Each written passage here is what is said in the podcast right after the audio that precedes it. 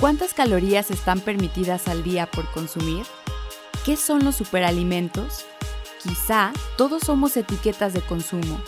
Ni peras ni manzanas, rompiendo el molde, comienza ya. Hola, buenos días, tardes o noches, dependiendo qué hora nos estén escuchando. Estamos aquí en un nuevo episodio de este podcast llamado Ni peras ni manzanas, rompiendo el molde, dando hoy el tercer tema de esta quinta temporada, donde vamos a ver Verde en la morada, comida asegurada, hablando sobre agricultura urbana. Y pues conmigo está Max, ya lo conocen. Hola Max, ¿cómo estás? Hola, muy bien, Vane, muchas gracias. Aquí andamos en otro episodio. Con este frillito. Estás cañón de frío, está horrible. si nos escuchan ahí hablar medio raro es el frío, ¿eh? Pero bueno, vamos a hablar un poquito sobre este, este tema que es la agricultura urbana. Que bueno, de acuerdo a una página de gobierno, la agricultura urbana es esa práctica de agricultura con cultivos dentro de espacios urbanos de pueblos y ciudades. Este tipo de agricultura este, lo que busca es como producir alimentos frescos para el autoconsumo en espacios reducidos como lo son los patios de las casas, las azoteas, las terrazas, los balcones, etcétera, ¿no? Entonces, pues puede ser como un, eh, un buen método de obtener alimentos frescos y, y sanos, saludables, este, pues dentro de, la ciudad, ¿no? O sea, no necesariamente tiene que ser el campo. Sí, de hecho, la Organización de las Naciones Unidas para la Alimentación y la Agricultura, para abreviar la FAO, eh, asegura que huertos urbanos, como lo acaba de mencionar esta Vane, eh, son mucho más ecológicos y eficientes que los tradicionales. Estos ayudan a producir hasta más de 20 kilos de comida por metro cuadrado. Y bueno, esto sí es, pues está como padre porque lo puedes tener como dijo, estaban en tu balcón, en un espacio que tengas ahí en tu casa. Y pues son cuidar plantas. Yo tengo muy mala mano para las plantas, pero este, te digo, sí nos ayuda mucho a, tener esto en nuestras casas. Pues de hecho ese es el, porqué del... Eh, por qué se ha vuelto pues tan relevante este tema, ¿no? O sea, al final de cuentas, eh, y no tanto relevante, o sea, incluso hasta de moda, porque no sé si has visto que últimamente hay demasiadas señoras de las plantas. Sí. Y también señores de las plantas. Entonces, este, hasta sirve de manera terapéutica y, y es muy relevante porque estamos logrando satisfacer una necesidad básica de la vida. ¿Cuál sería? Pues comer, ¿no? Es, eh, incluso ahí ya puedes tener, no sé, tus jitomates o las hierbas de olor que luego... ¿Quieres? No sé si a ti te ha pasado, pero a mí cuando me toca hacer la comida en mi casa, tengo que, ocupo hierbas de olor o algo y pues va a la tienda, ¿no? Sí. Y luego te, no sé, les dices, me das uno o dos pesos de cilantro, qué sé yo. Y, y, te dan un montón y luego se te echa a perder porque no lo usas todo. Sí. O luego también ya son, este, ya te los dan como todos feos, secos. Sí, ajá. Entonces, pues qué mejor tenerlo en tu casa, a la mano, así al alcance y, que sea algo fresco que tú cultivaste, que sabes que no tiene ninguna sustancia ahí extraña que pueda perjudicar tu salud. Por lo que es pues, realmente relevante, ¿no? Se vuelve muy importante en nuestra vida cotidiana. Además de que puede ser hasta terapéutico estar cuidando plantas. Sí, de hecho, pues esto no solo es de como ahorita de modo que tenga poquito tiempo.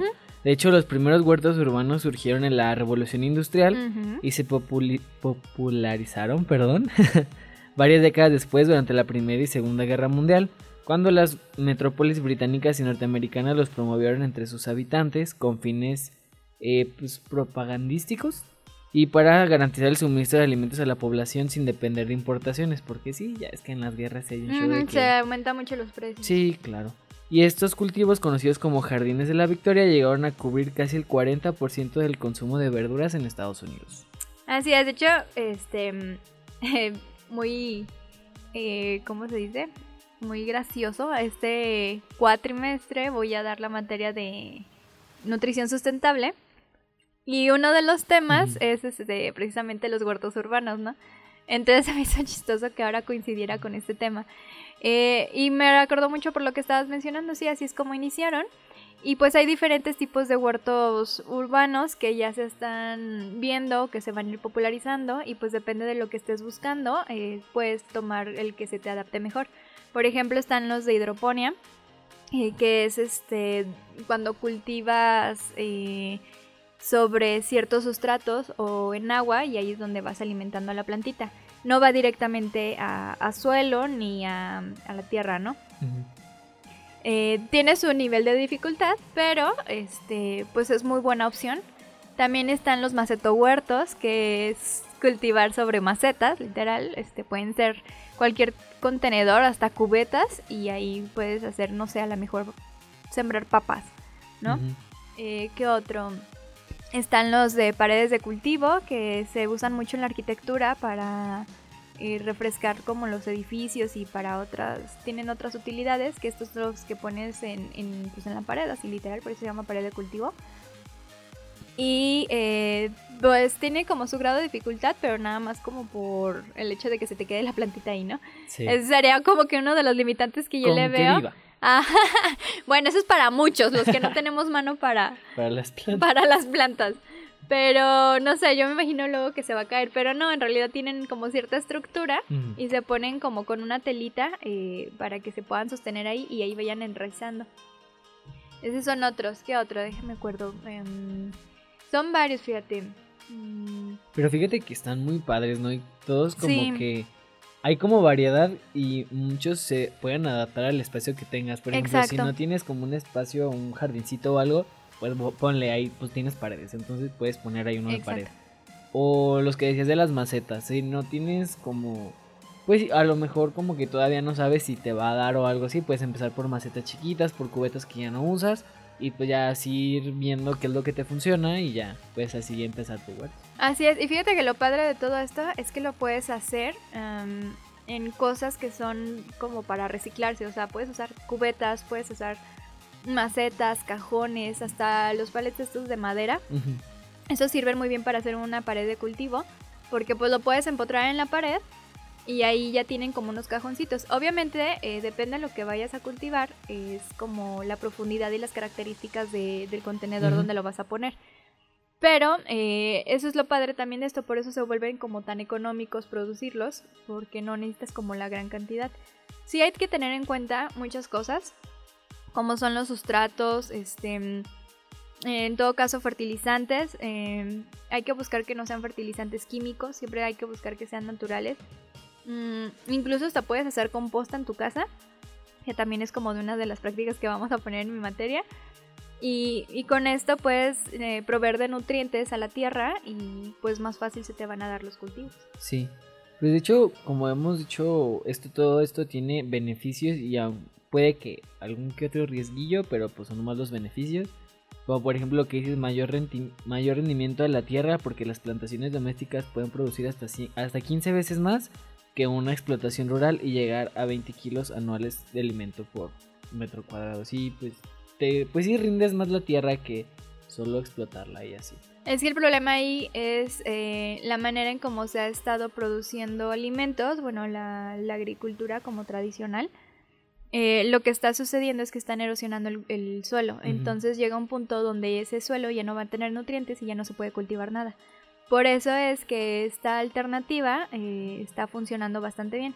Pero pues esto ya tiene mucho tiempo que se ha estado viendo cómo, cómo proveer al suelo de nutrientes, evitando esas prácticas precisamente, buscando otras donde sean más sustentables. Oye, mencionaste algo sobre eh, riesgos, ¿cuáles serían? Ah, bueno, aquí es que realizamos investigación para cada podcast, obviamente. Aquí dice que falta de regulación porque es habitual que los horticultores domésticos operen sin licencia ni supervisión, ya que muchos países no reconocen esta actividad en sus políticas agrícolas de planificación urbanística. Bueno, esto es más como... Mm, o sea, que gente que no sepa que se ponga a cultivar y lo haga de manera... Sí, que lo haga de manera inadecuada, que a lo mejor si ellos sí tienen jardín, que las raíces puedan afectar el sistema de tuberías o cualquier otra cosa que... o que levanten el piso las mismas raíces, cosas así.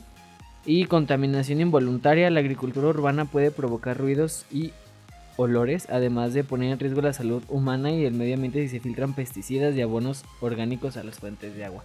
Bueno, lo que decías, que si no sabes qué tipo de de pesticida o de cosas así ya químicas y le pones a, tierra, pues sí te puede afectar. Involuntariamente, no es como que digas. No, y aparte tú te lo vas a comer, entonces pues se supone que una de las razones por las que se están produciendo estos huertos urbanos es como por la desconfianza que generan ya los cultivos de la manera en cómo los protegen, precisamente con pesticidas, y se sabe que son ya una gran cantidad de pesticidas están prohibidos por por los efectos que pueden causar. Entonces, pues claro, o sea, no, no vas a sembrar tú algo en tu casa sin conocer todo esto, porque al final de cuentas, pues te va a terminar dañando en lugar de beneficiando, ¿no? Así es. Y pues bueno, dentro de esos beneficios, ¿qué es lo más importante? Que vas a tener alimentos frescos en tu casa. Así es. ¿No? Eh, vas a poder proveer a tu familia de, de, algunos alimentos de la canasta básica, que pues como se ha visto eh, últimamente por, eh, han estado subiendo los costos. Entonces, pues es como una manera de, luchar contra esta inseguridad alimentaria que se ha visto mucho, ¿no? Entonces, pues bueno, es parte de los beneficios. Como les mencionaba también al principio, la manera terapéutica, ¿no? Porque mucha de la gente que tiene plantitas es por eso, o sea, no solo que veas el hecho de crecer eso que tú estás como criando, ¿no? Sino que también este veas que va brotando tu primer jitomatito, ya cuando lo cortas y te lo comes, es como una satisfacción muy grande de ser algo que tú produjiste. Y bueno, ¿cómo podemos llevar a cabo todo esto?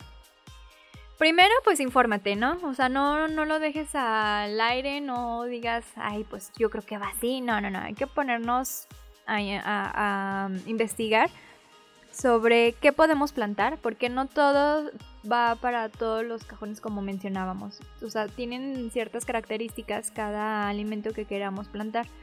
Mm, entonces por eso primero hay que investigar qué es lo que vamos a querer producir. Si les da el sol eh, suficiente, porque eso es muy importante, más o menos tienen que darles como 5 horas de sol, pero dependiendo el, el producto también, ¿no? Este, hay que cuidarle el riego, no hay que saturarlos de agua, ni hay que dejarlos secar. Eh, también hay que ver eso, porque no es lo mismo para todas las especies.